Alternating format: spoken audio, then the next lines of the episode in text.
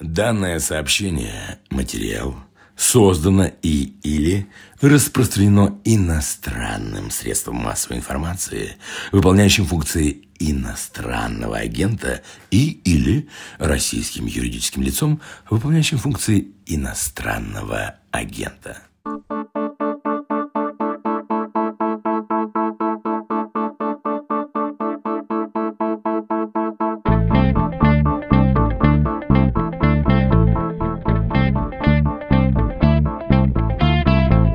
Здравствуйте, это «Что случилось?» подкаст о новостях, которые долго остаются важными. Эпизод от 6 сентября 2021 года. Меня зовут Владислав Горин. Сегодня поговорим о надвигающемся голосовании в Государственную Думу. Хотя главный сюжет этих выборов, в общем-то, понятен. Правящая группа стремится добиться доминирования самой подконтрольной своих партий.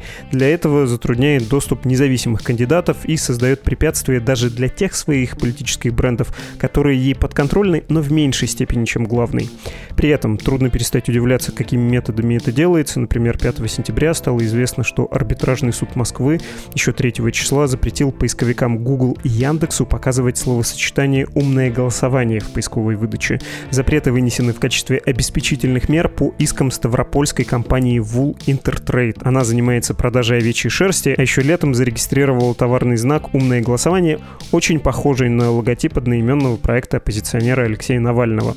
Ну а сегодня, 6 сентября, по совпадению, Роскомнадзор начал блокировать сайт проекта «Умное голосование» с помощью оборудования, которое создано для изоляции Рунета. Об этом рассказал соратник Алексея Навального Леонид Волков.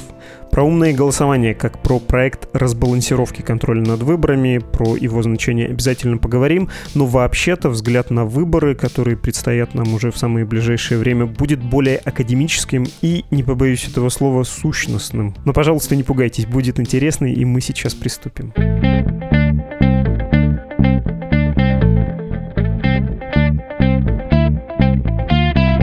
С нами сегодня политолог Александр Кынев. Здравствуйте, Александр. Да, добрый день. У вас нынче вышел доклад о выборах, которые будут вот-вот. Он называется «Особенности конкуренции 2021. Итоги выдвижений и регистрации кандидатов и партийных списков на региональных и федеральных выборах 19.09.2021». Давайте сперва об этом докладе. Может быть, не самое захватывающее, но вообще важное академическое это чтение. Часто ведь разговоры о политике, в том числе наши с вами, бывают такими немного интуитивными, что ли, нечеткими и эмоциональными. А в вашем отчете вы фиксируете даже чисто формальное снижение конкуренции, и все это методы статистики. Можете про это чуть подробнее?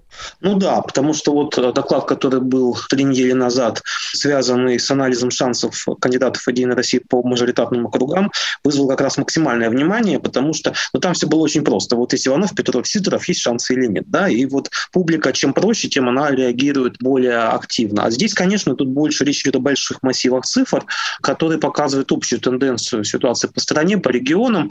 На самом деле это более важно и более ценно, потому что это показывает состояние системы в целом, да, куда она движется и что с ней происходит. Но с точки зрения обывателя, не как бы нет такого конкретного героя. Да? Люди привыкли сопереживать герою. Грубо говоря, вот победит мой кандидат или нет. А тут не про это, тут немножко о другом идет речь. Вот. И главное здесь заключается в том, что, во-первых, у нас за эти пять лет, с 16 года по 21 у нас пять лет проходит да, между выборами Госдумы, это называется электоральным циклом. За этот электоральный цикл количество партий зарегистрированных уменьшилось в два с лишним раза.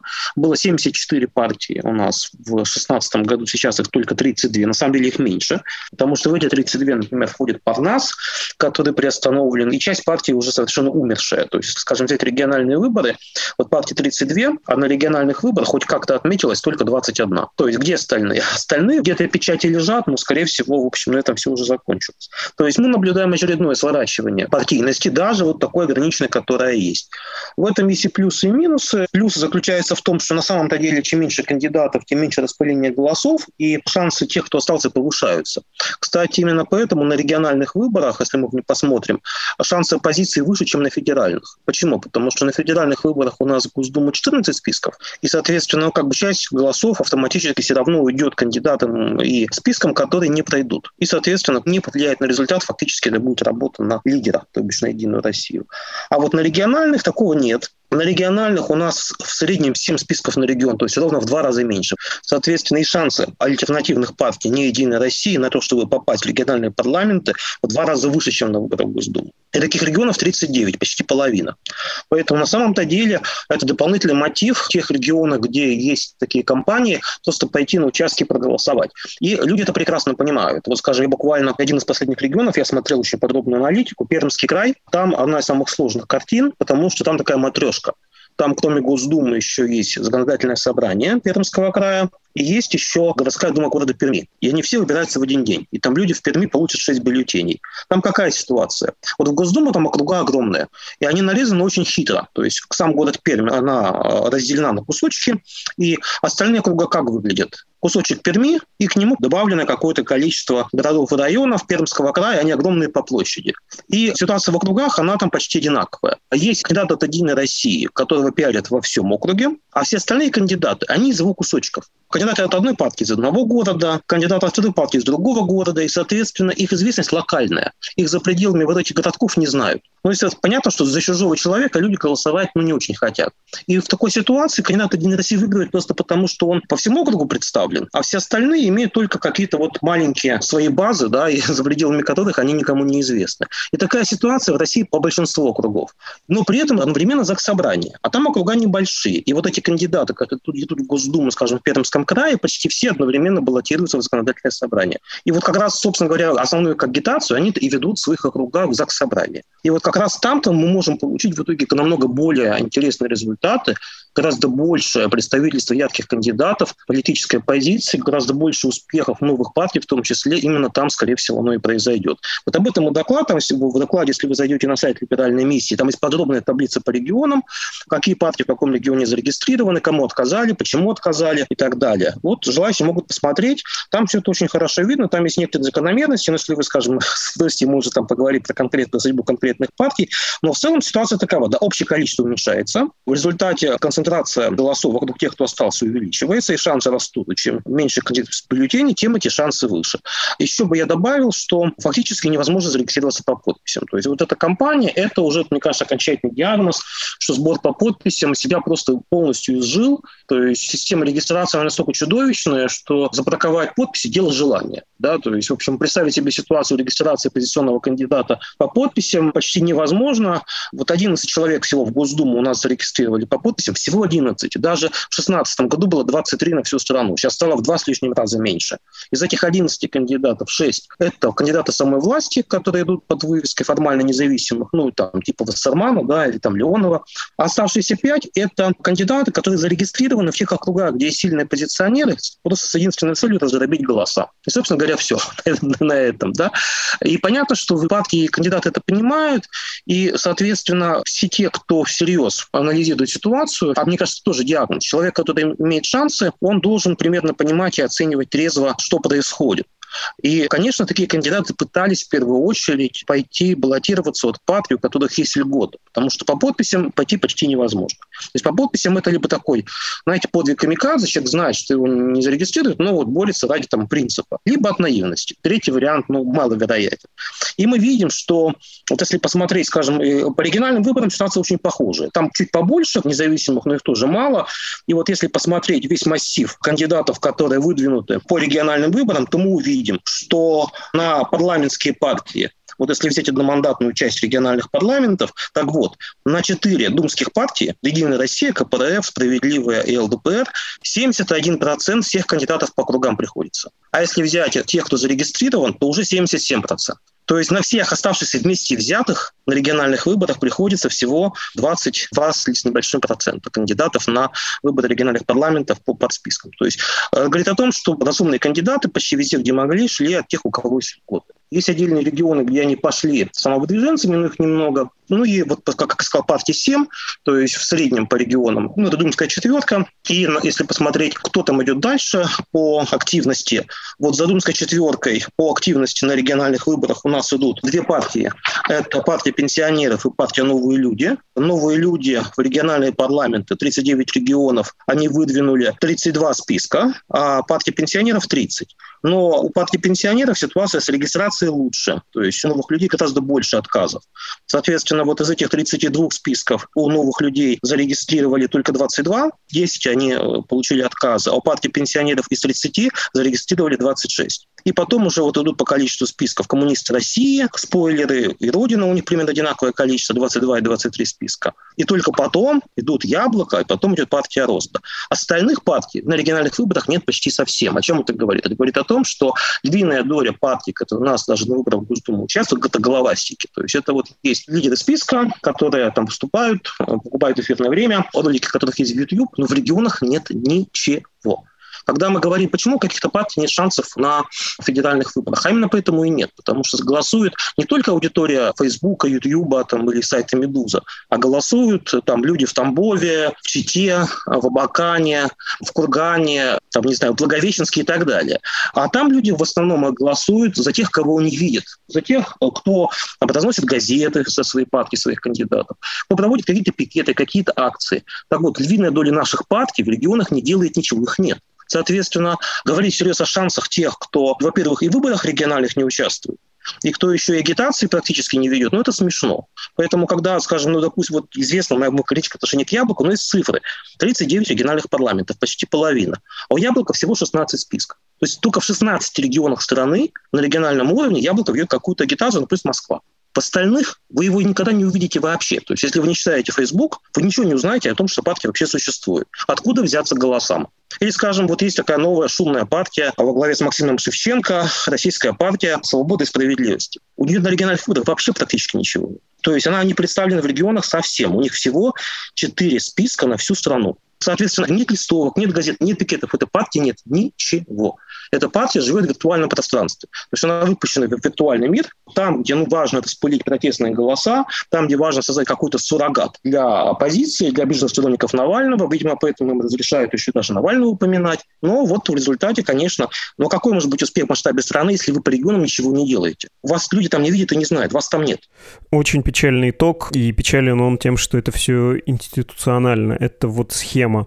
Это не что-то, что зависит от конкретных людей. Это прям налаженный механизм, и подводя какие-то предварительные итоги, можно сказать, что выборы в Госдуму 2021 года будут самыми неконкурентными в истории постсоветской России, что кандидатов мало не только численно, да, но и качественно. Это примерно одни люди, мало партий, многие не подались, многих не допустили. Вот про это отдельно я бы тоже поговорил, про недопуск. Потому что вы сказали про подписи, что выдвинуться по подписям стало невозможно, самовыдвижение это уже исчезающая натура.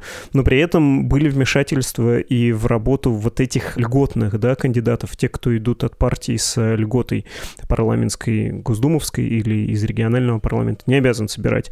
Там ведь тоже были вмешательства, вот эти точечные, ручные, чтобы не допустить каких-то заметных кандидатов.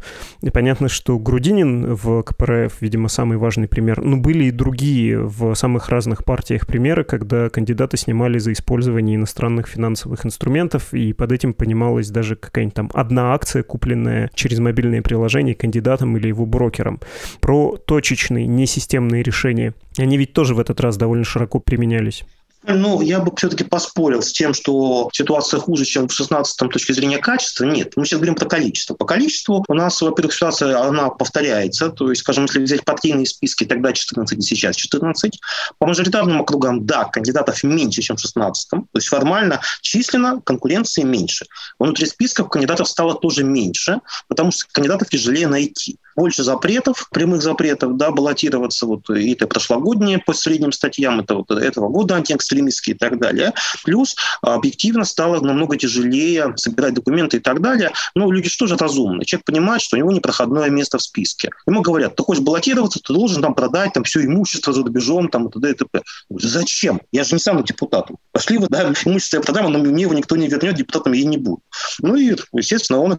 Поэтому кандидатов меньше, мотивировать их тяжело мы видим, что, в общем, партии с большим трудом находят кандидатов даже для заполнения иногда клеточек внутри своего списка. Но это не означает, что конкуренции стало меньше в том смысле, что выбирать не из кого, есть из кого выбирать. Сам состав кандидатов таков, да, что в нем, конечно, там при таком составе сложно баллотироваться людям большими деньгами, но только если от власти идет, как-то, видимо, там можно что-то порешать. Вот, кстати, в списке «Единой России» очень крупного бизнеса стало немножко больше. Среднего меньше, а крупникатов стало чуть побольше. Вот. Но что касается остальных, стало больше кого? Представителей общественности, интеллигенции, скажем, представителей молодежи, всякой разной, стало гораздо больше. И это видно по всем практически партиям. Это видно, скажем, по КПРФ, например. У них будет гораздо более молодая фракция следующая, чем раньше там, и так далее. То есть нельзя сказать, что эти выборы с точки зрения того, что выбирать Нейского, хуже, чем в 16-м. Нет. В каком-то смысле этого слова они лучше, потому что конкурентных округов стало больше. А стало больше почему? Потому что недовольство выросло. То есть вот невзирая вот на все вот эти запреты, невзирая на то, что многих заранее не пускают, есть такая вещь, как сила истории. Да? То есть если бы всем управляли политтехнологи, истории бы не было. Были бы договорные матчи, не было бы ни революции, ничего. Все бы всегда со всеми договаривались. Но происходят некие события, которые все это периодически меняют. Мне кажется, что мы имеем дело с таким историческим процессом, когда есть объективный запрос на смену политических элит, на обновление, и рейтинги власти падают, она как может сопротивляется, она создает запреты, но всех запретить нельзя. Нельзя всех лишить права баллотироваться, многие все равно вот становятся кандидатами, там можно снять Грудинина, но может стоиться Бондаренко там, и так далее и тому подобное. И кандидатов новых, молодых, ярких довольно много в этих списках. Поэтому тот самый случай, когда, знаете, как вот Змей Горыныч, отрубаешь одну голову, а вырастает три. Да, там спилил одно дерево, а оно мешало расти там нескольким маленьким кустикам, и они начинают интенсивно идти вверх, и смотришь, а они уже снова деревья. Поэтому здесь вот нечто похожее происходит и с нашей политической поляной. Ничего не бывает э, совершенно статичным. Это иллюзия, что можно все законопатить, ничего не законопачивается, движение происходит, просто оно происходит, может быть, не за тех людей, за которых вы раньше бы болели. Да? Появляются новые кандидаты. Вот яркий пример. Сняли Романа Юнимана в округе в Госдуму. Ну, было понятно, что когда Юнимана в 19-м регистрировали, его никто не знал. Вот тогда почему зарегистрировали по подписи? А потому что считали, что вот молодой парень, его никто не знает, шансов никаких нету. Округе сильный кандидат КПРФ Жуковский. Ну, значит, пускай отнимет голоса, поможет Жуковскому. Выяснилось, что он сильнее Жуковского, в итоге два не победил. И уже в этом году Юниман был фаворитом кампании в Госдуму было понятно, что он уже известный, он уже засветился, что вот этот раз его не пустят. И Роман это прекрасно понимал. Мы с ним говорили еще там зимой. Это было, он знал, что его не зарегистрируют. Вот. Тем не менее, он провел кампанию, как бы он повысил свою известность. Он создает сеть своих сторонников сейчас по России там, и так далее. И его друг пошел по соседнему округу. Но от партии с льготой. И когда стало понятно, что Юнимана окончательно снимают, что делает штаб Юнимана? Он просто приезжает в соседний округ, где идет его друг от парламентской партии, а друг до этого никто не знал, поэтому спокойно зарегистрировали. Вот вам пример, да, как э, кандидаты партии выживают в таких условиях. Таких примеров очень-очень много. Вот, скажем, есть, например, кандидаты, которых мы не знали, я смотрю мониторинговую ситуацию по кругам, видно, как они в ходе кампании становятся как бы новыми такими политическими звездочками, это точно так же, как мы не знали Юнимана до 2019 года. Скажем, есть такой, например, Михаил Лобанов, это преподаватель из МГУ по Кунцевскому округу. Ну и вот этого года никто не знал, сейчас один из самых ярких кандидатов по московским округам и так далее. Поэтому здесь никакого алармизма, такого, что вот все плохо. Хотя алармизм, он чем плох? Он нас как бы подавляет, да, он ведет к бездействию, к тому, что мы опускаем руки. Не надо ничего никуда опускать. Как раз наоборот. Власть снимает кандидатов, власть вводит запреты, потому что она боится, потому что она нервничает. Запреты не будут вечными. Как показывает история, все вот эти запреты, они, как правило, очень быстро заканчивались, потом никто про них не вспоминал. Вот, э, например, в свое время в Киргизии, когда была известна революция 2005 года, чтобы не допустить баллотироваться Розе Тумбаевой и там ряду других э, оппозиционеров, которые работали послами и так далее, специально ввели норму про ценз оседлости. Ну и чем все кончилось? А тем, что этот ценз улетел туда же, куда улетела вся предыдущая система. Поэтому я думаю, что здесь все эти запреты, они не вечны. Вот нужно так же, как и Неман, бороться. Да, не можешь видеть и сам, двигай товарища. Вот Галямину сняли в округе, она двигает э, там, Марину Литвинович, да, свою соратницу там, и так далее. То есть всегда должен быть план Б. И надо понимать, что это как раз работает на то, чтобы система изменилась, и она будет меняться, в этом абсолютно убежден.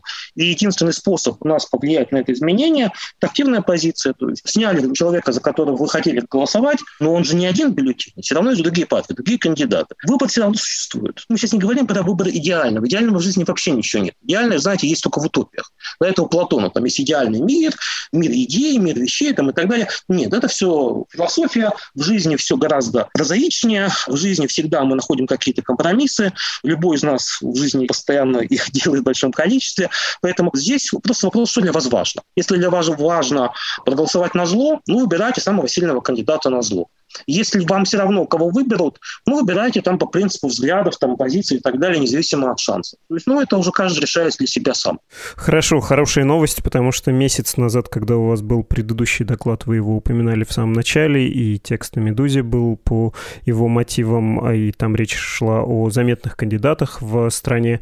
Потом вы замечали, что с такой, я бы сказал, грустью наблюдали, как самых заметных этих альтернативных по отношению к административным кандидатам претендентов снимают постепенно, но вам кажется, что жизнь не задушить. Хорошо, записали, запомнили, это будет греть. Как бы вы, тем не менее, описали то, чем занимаются сейчас модераторы голосования? Вот вы сказали про пытаться замедлить ход истории, но они буквально на что реагируют? Что им кажется угрозой? Вот сейчас, за две недели до выборов, системе уже сложно перестраиваться. Система – это маховик. Это очень громоздкая конструкция бюрократическая. И сейчас, в принципе, кандидаты ну, почти в безопасной зоне, окончательно безопасные они будут за 8 дней. Почему за 8 дней? Потому что 8 дней до голосования – это последний период, когда можно подать иск в суд на снятие кандидата. И решение по этому иску должно быть принято не позднее, чем за 5. Вот если против вашего кандидата за 8 дней никто иска не подал, то его снять уже нельзя, если только он сам там заявление не напишет. То есть в этом смысле кандидаты начинают борзеть, они начинают вести себя более смело, более ярко. И в этом смысле это как бы некоторая э, возможность сбросить маски. Да? То есть есть те, кто боялись, вот сидели там до конца, а сейчас вот эти маски снимают. Так что я думаю, что вот на этой неделе, в конце этой недели, в начале следующей, мы, наверное, на голосование узнаем списки, там и какие-то иные альтернативные списки появятся по поддержке. А что касается реакции власти на наш предыдущий доклад, ну, там, да, действительно, есть округа, по которым, ну, за счет снятия ярких кандидатов нанесены, наверное, какие-то невосполнимые утраты, да, то есть есть округа, по которым вместо снятых э, реально новых сильных кандидатов нет, и там это не Москва, это периферия, и я подозреваю, что все-таки там люди привыкли голосовать за личности, и это шансы кандидата власти повышает. Но кроме тех округов, которые тогда были упомянуты в докладе, в целом их было 50, да, там 21 и 29, то в этом списке добавились новые округа. То есть были округа, которые тогда вот э, мы смотрели и думали, что типа, ну вот непонятно, что все-таки кандидат власти там скорее лидирует, ну не стали включать. А вот сейчас в части кругов, где у власти все было хорошо, мы видим, как ситуация динамичная, и ситуация власти там ухудшается прямо на глазах. То есть в этом списке, грубо говоря, по одним округам они дыры залатывают, а в других округах у них, наоборот, дыры образуются. То есть это, знаете, как Тришкин кафтан, да, там одну заплатку заделывают, а ткань смещается, а в другом месте рвется. Я все-таки уточню, видите ли вы какой-то фокус у этого удара, потому что, ну, вот так, глядя непредвзято, можно и Шлосберга в Москве снятого, и в Питере вот этот парад двойников Вишневского наблюдать, но особенно, кажется, большое давление на КПРФ. Если бы вы пытались реконструировать логику менеджеров политических из Кремля, вы бы что сказали, левые силы больше напрягают? Но у них нет общей базовой стратегии. Вот у них э, стратегия трещинного кафтана. То есть они вот мониторят эту ситуацию, пытаются во всех тех местах, где точечно видят угрозу, точечно ее купировать. Поскольку они понимают, что у них львиная доля мест будет по округам мажоритарным. Собственно говоря, по ним они как раз львиную удар и наносят. А что касается партийных списков, то здесь, мне кажется, тренд сложился. То есть вот важный момент, я, наверное, сегодня об этом тоже поговорю вот вечером, если мне дадут на эхе Москвы. У нас вот есть такие термины спойлеры суррогаты. Это такая технология, которая всегда работает, но у нас вот э, очень многие слова в жизни используются неправильно людьми.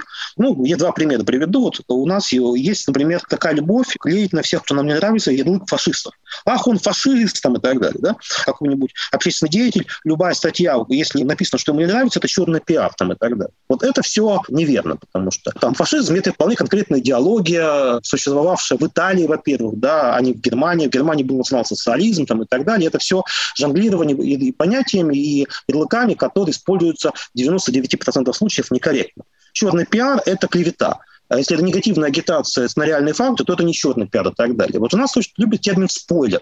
Все, кто не нравится, называются спойлерами. Спойлер – это кандидат или партия, который не имеет шансов победить совсем, а выдвинут с единственной целью отнять голоса.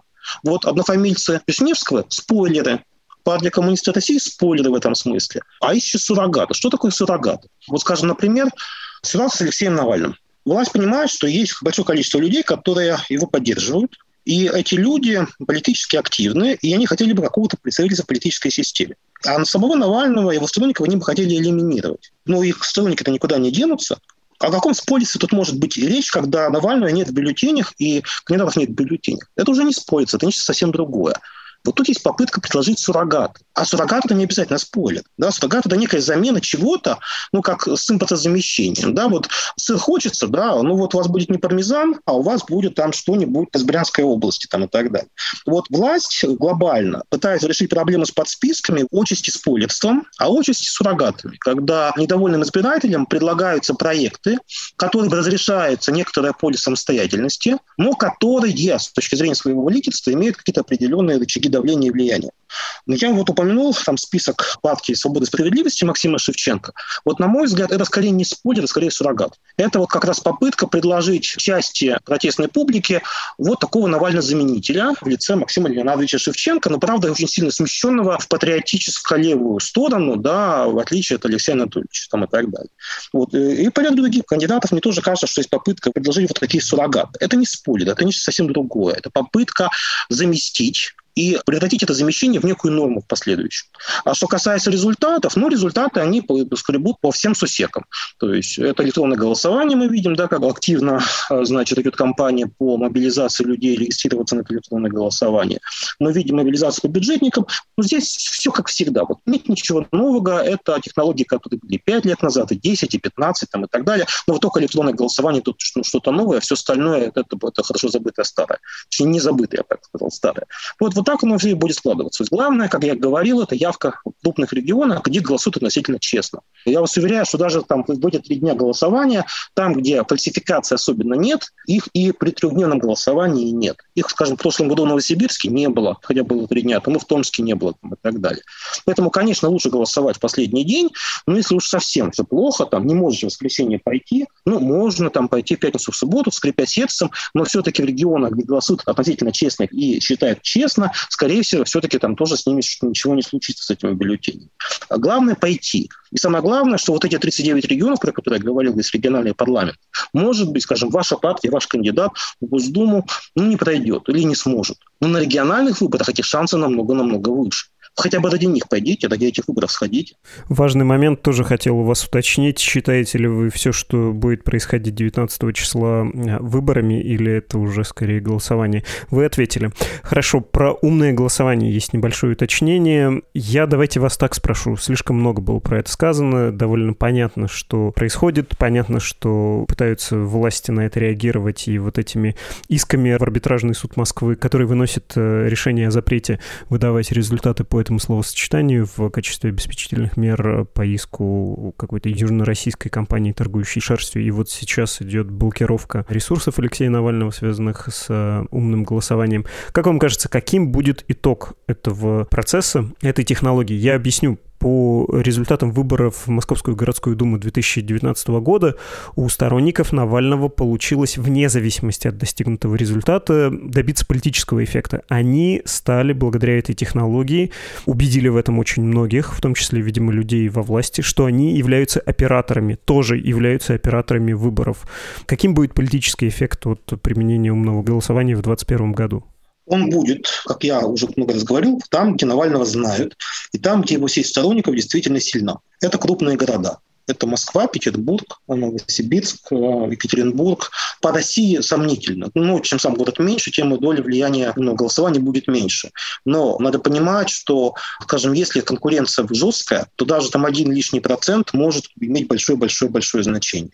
Вот я приводил пример с Ульяновском, да, но Ульяновск совсем небольшой город с точки зрения как бы общероссийской. Тем не менее, вот там это снятие кандидатов в 2018 году сработало против власти. Независимо ни от каких умных голосований, умного голосования, кстати, тогда не было. Оно появилось только в ноябре 2018 года, уже спустя после этих самых выборов. А, поэтому мне кажется, что здесь, во-первых, есть элемент рекламы, когда с чем-то борются, да, то есть запретный плод, он сладок. За счет того, что власть будет запрещать умное голосование, ну, еще больше, как больше людей узнает, во-первых, в том, что оно есть, вспомнит помнит о том, что она есть, загрузит это приложение там, и так далее. Поэтому это бессмысленная, абсолютно идиотская история про борьбу с ним. Тем более сейчас на дворе там не 19 век, да, и не 20 а 21 Кроме этого, надо понимать, что и безумного голосования люди в состоянии объединяться вокруг каких-то альтернатив. Умное голосование, по сути дела, в 2019 году использовал впервые массово. Но что это были первые выборы, когда люди голосовали на зло. Вот 18 год, избрание Фургала или Коновалова, Хакасии, или вот тот же Ульяновск, который я упомянул. Это было все думного голосования голосования, когда Кондрашова выбрали мэром Иркутска там, и так далее. То есть голосование по принципу противного – это страну как мир. Это история, когда само общество интуитивно находит вариант такого сопротивления, когда его пытаются насиловать, да, когда ему пытаются навязать некий результат, который ему не нравится. Могут побеждать неизвестные кандидаты, слабые кандидаты, просто потому, что ну, люди хотят показать власти свое к ней отношение. Поэтому мне кажется, что, ну, касается умного голосования, эффект будет. Но вот здесь есть некая ловушка. С одной стороны, понятно, что организаторы умного голосования в пиар-целях, в пропагандистских целях, они заинтересованы в том, чтобы предварительно его максимально информационно накачать. Но это может быть эффект пузыря мыльного, да, то есть, скажем, если обещать, что вот мы с гарантией там, каком-то количестве там, по России там, проведем кандидатов, ну, понимая реальность, что во многих регионах влияние не такое сильное, чем больше вы наобещаете, да, тем потом будет тяжелее объяснять, что вы добились, не добились успеха. Поэтому было бы правильно никаких планов не ставить в цифрах вообще и реально понимать, что всерьез результаты будут иметь значение только в крупных городах. И если говорить об шансах, то я бы за скажем, ситуации в московских округах 15 или питерских округах со стороны организаторов не выходил, потому что иначе потом будет публично неудобно. Ну, в том числе из-за вот этой лепестковой системы, о которой вы говорили на примере Перми, а не из презрения к избирателям миллионников.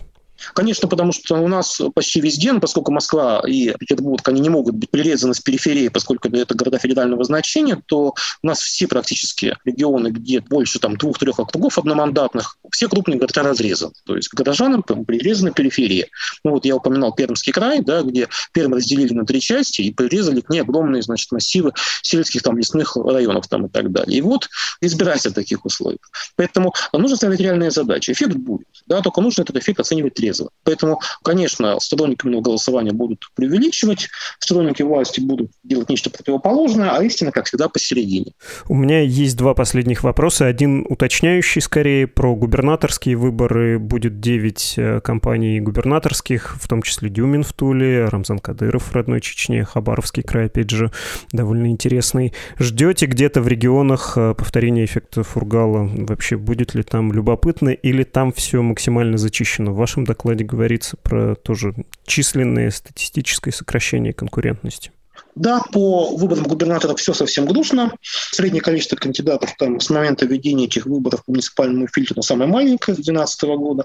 В большинстве регионов это совершенно никакие кандидаты. Единственный регион, где возможно какая-то интрига, это Хабаровский край, но не потому, что там кого-то зарегистрировали. Там как раз подобрали абсолютно каких-то позорных конкурентов господина Дегтярева. Все те, кто хоть в каком-то глазу мог восприниматься людьми как настоящий губернатор, их всех не зарегистрировали.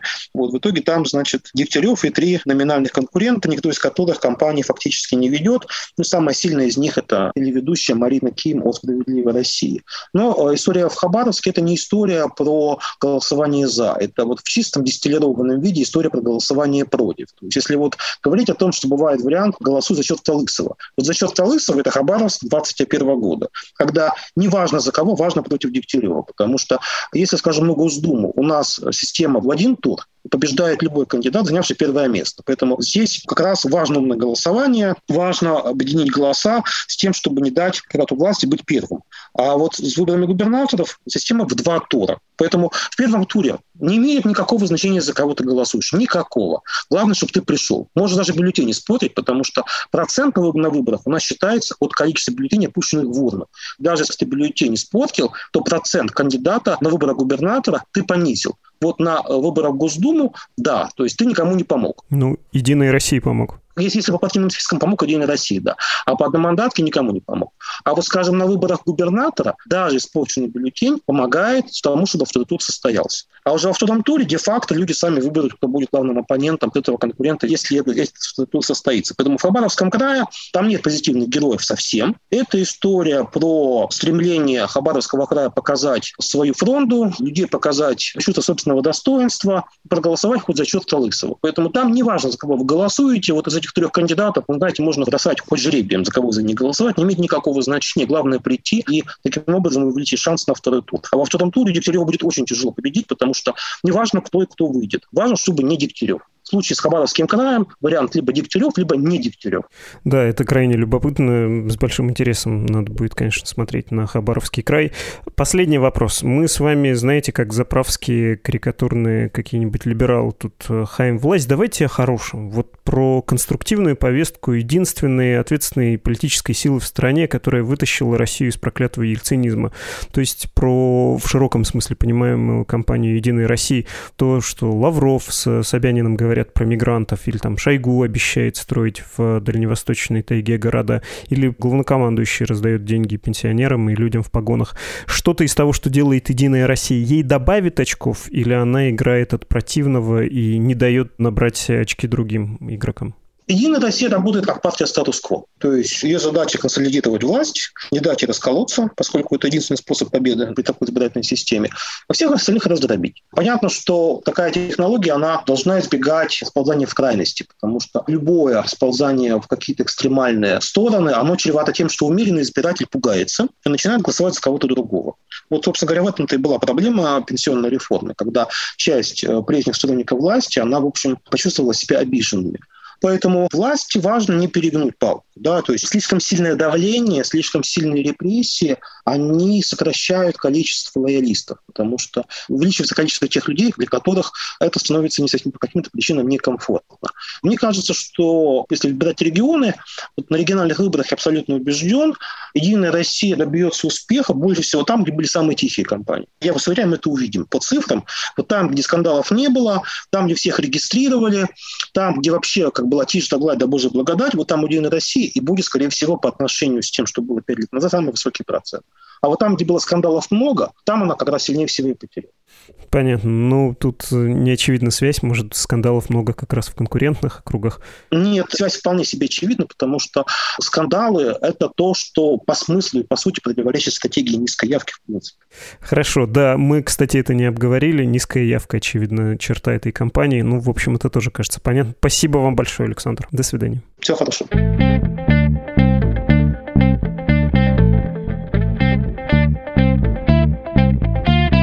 Вы слушали подкаст «Что случилось?» о новостях, которые долго остаются важными. Для ваших отзывов и оценок по-прежнему есть подкаст платформы Apple Podcasts, Google Podcasts. У нас, кстати, с последним выпуском на этой платформе были проблемы. Спасибо, что рассказали об этом. Мы все по возможности быстро поправили. Кроме того, какие есть еще платформы? CastBox, Spotify, Яндекс Музыка, сама Медуза и мобильное приложение и сайт. Ну и YouTube, конечно же. Вот, кстати, из комментариев на YouTube я узнал, что у нас какие-то проблемы. Обязательно пишите пишите, я часто захожу туда, просматриваю ваши отзывы. Очень бывает полезно. Если вы хотите написать письмо, которое никто не увидит, вам следует отправить его на адрес подкаст собакамедуза.io. Ну, а если вы хотите оформить пожертвование, чтобы поддержать Медузу, обеспечить ее работу финансово, то милости прошу на страничку support.meduza.io. До встречи завтра. Пока-пока.